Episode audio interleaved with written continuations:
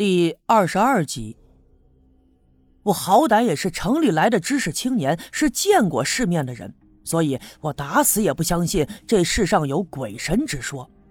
不过呀，这眼前发生的一切，我我的确是没法解释了。我明明记得清清楚楚，昨天晚上就在这个十字路口烧了那纸人的，我亲眼看见那纸人呼呼啦啦的燃烧了起来。那即便是像早晨赵六姑问我的那样，我我我我的确没亲眼看见那纸人烧完，但也绝对不可能是囫囵个的。可是为什么这个十字路口的圆圈里头一丁点儿纸灰都没有呢？就算是半夜里刮风了，把纸灰给吹走了，可是也不能一丁点儿的痕迹也没呀。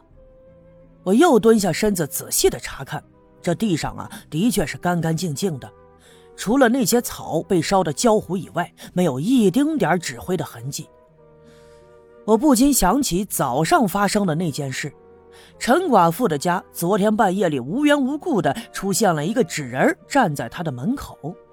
难道说这与昨天我烧的那个替身之间，他有什么关联？难不成是那个替身他半道跑了，跑到陈寡妇家门口去站着了？当然。在我的世界观里，这是绝对不可能的。可是眼前这一切，我又没法解释。虽然说现在是大白天，但是啊，想起这些，也不禁感觉浑身上下一阵阵的发毛。我就感觉我这后脊梁骨呀，仿佛有丝丝的凉风吹了进来，我不由自主的浑身上下打了一哆嗦。拴住这孩子，看我的脸色不对，他走到我的身旁，用手拉扯我的衣襟，并且还抓住我的胳膊。虽然说他还是个孩子，但是这一番举动却让我感觉到有些温暖。我不由自主地俯下身，把他抱在了怀里。此刻我心里头是五味杂陈呐。我看着眼前这个没爹的孩子，我觉得他特别的可怜。可是想想我自己，不也是一样吗？如此偌大的一个刘家镇，百十来口子的人，却并没有人知道我的秘密，没有人能理解我的心思。所以在某种程度上来说，我跟眼前这个栓柱有着同样的苦楚，那就是孤独，一望无尽的孤独呀！唉，想起来这些呀，我心里就特别的烦。于是也没心思再在野外待着了，带着栓柱沿着来时的路就回到了青年点儿。回到了青年点儿以后，我一下子躺在了炕里的行李卷上，扯上了被子蒙住脑袋。其实啊，我并不是困倦了，我只是心里烦。栓柱看着我反常的样子，仍旧像往常那样什么也没说，而是到厨房里叮叮当当的刷锅烧水。这不大一会儿的功夫，水烧开了。他把暖水瓶里的开水灌满，并且给我还倒了一杯，就放在了我的炕沿上。这让我心里啊感到更加的温暖了。没想到一个十来岁的孩子竟然有如此细腻的心思。其实赵六姑安排我烧替身这件事儿啊，并没有寺外的张扬，但是不知道为什么。第二天早上的时候，那几乎整个村子里的人都给知道了，于是人们又联想起来陈寡妇家门口半夜出现一个纸人的事儿，一时间各种猜测四起。但是呢，我也发现了一个问题，那就是人们的想象力啊总是特别的丰富，而且一群人聚到一块儿的时候，总能把一件事儿推测出各种各样不同的结果。然后他们总是相信自己推断出的结果一定就是事实的真相。人们又把前两天刘福生奇怪死去的事联系了起来，都说肯定是因为挖出了铜钱的缘故。果真如赵六姑所说的，惹怒了鬼神，遭受了诅咒。所以啊，原来好端端的刘家镇，在这段时间以来，却接连的发生了如此多的怪事于是啊，在接下来的几天里。整个刘家镇再一次的人心惶惶。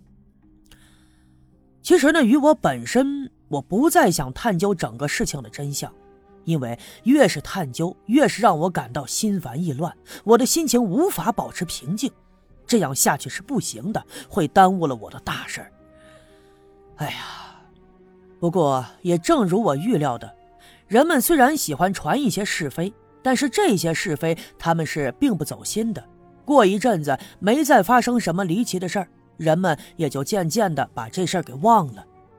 接下来的几天，刘家镇也十分的平静，再也没发生过什么事儿。天气越来越暖和，很快就到了耕种的季节。刘家镇毕竟是个农村，种地是农民的头等大事儿。天气也特别的成全人，接连就下了几天的小雨。都说呀，春雨贵如油，田地变得特别的湿润。然后紧接着又是艳阳高照的晴天，人们拉犁下地开始种田，整个刘家镇再一次的热闹了起来。我原本就是来农村接受贫下中农再教育的，所以自然得跟着一起干活。种地这种农活呀，对于刘家镇的人们来说，那是最司空见惯的事儿了。人们一边干活，一边嘻嘻哈哈的聊着天有人提起了前阵子修梯田的事儿，就指着前面的一块空地说：“哎，上回不就是在这儿挖出了铜钱吗？”一句话引起了人们的话茬，纷纷又谈论起前段时间发生的那些怪事儿。有人想起了被雷劈死的刘福生，不禁叹了口气说：“这刘福生死的可真是冤呐！不就是一时贪心偷拿了一铜钱儿吗？就遭了这样的报应？哎，你说啊，就算那铜钱儿那值多少钱，又能怎么样？白白的搭上一条人命。”有人接过了他的话茬说：“我看呀，他这事儿还没消停。”那天的人多手杂，指不定谁还偷摸的往怀里揣铜钱呢。哼，你看着吧，我估计是那鬼魂没缓过劲儿来，指不定还有谁过两天会遭灾呢。这人的一番话引起了人们的不满，纷纷指责他乌鸦嘴，并且呵斥他不要乱说话。可是就在这个时候，突然听见身后不远的地方又有人惊呼了一声：“呀，你们快看啊，这是啥？”人们闻讯，纷纷放下手里的活计，噼里扑隆的跑了过去。原来是有人在低头拉犁的时候，在土里头翻出了一个银灿灿的东西。有了上回挖出铜钱的经验，这一次人们不敢再轻易的伸手了。我蹲下身子，探头探脑的仔细看，原来那是一个银簪子，上面还雕着花，后面缀着一根链子，手工十分的精细。看上去呀，特别的精致，完全能分辨得出来，这东西它不是现在的东西，一定年头久远。不过那上面除了沾着一些泥土之外，并没有任何的锈迹。这时候呢，有人不禁自言自语的念叨：“哎，奇了怪了，前两天挖出了铜钱儿，现在又挖出了银簪子，看来咱们刘家镇真有宝啊！”小分队员老郑胆子大，也不信邪，他弯腰就把那银簪子拾了起来，撩起衣襟，擦掉了上面的泥土，映着阳光啊，果然是闪闪发亮。呃，这东西一看就是古代的，算是文物啊。咱们大伙不能自己贪污了啊，先拿回村部去，过几天去县城，像上次那些铜钱一样，把它交给政府。呃，大家都散了吧，散了吧，赶紧干活去啊。人们一哄而散，重新拾起自己的家伙，继续耕田去了。不过呀，还是三三两两的议论纷纷，都说这刘家镇并不平凡。看来真的如传说中所说，地里头是有宝的。其实呢，人们也就是顺嘴说说。关于刘家镇地底下有宝的事儿，真正放在心里的却有那么几个人，但在当时，人们彼此都不知道。很快到了中午，虽然上午的活计并不累，但是我的手心里还是磨出了血泡。也难怪嘛，我是城里来的，从来也没干过这样的活计。我坐在地头上，拔了一根草刺儿，就低着头挑那手心上的血泡。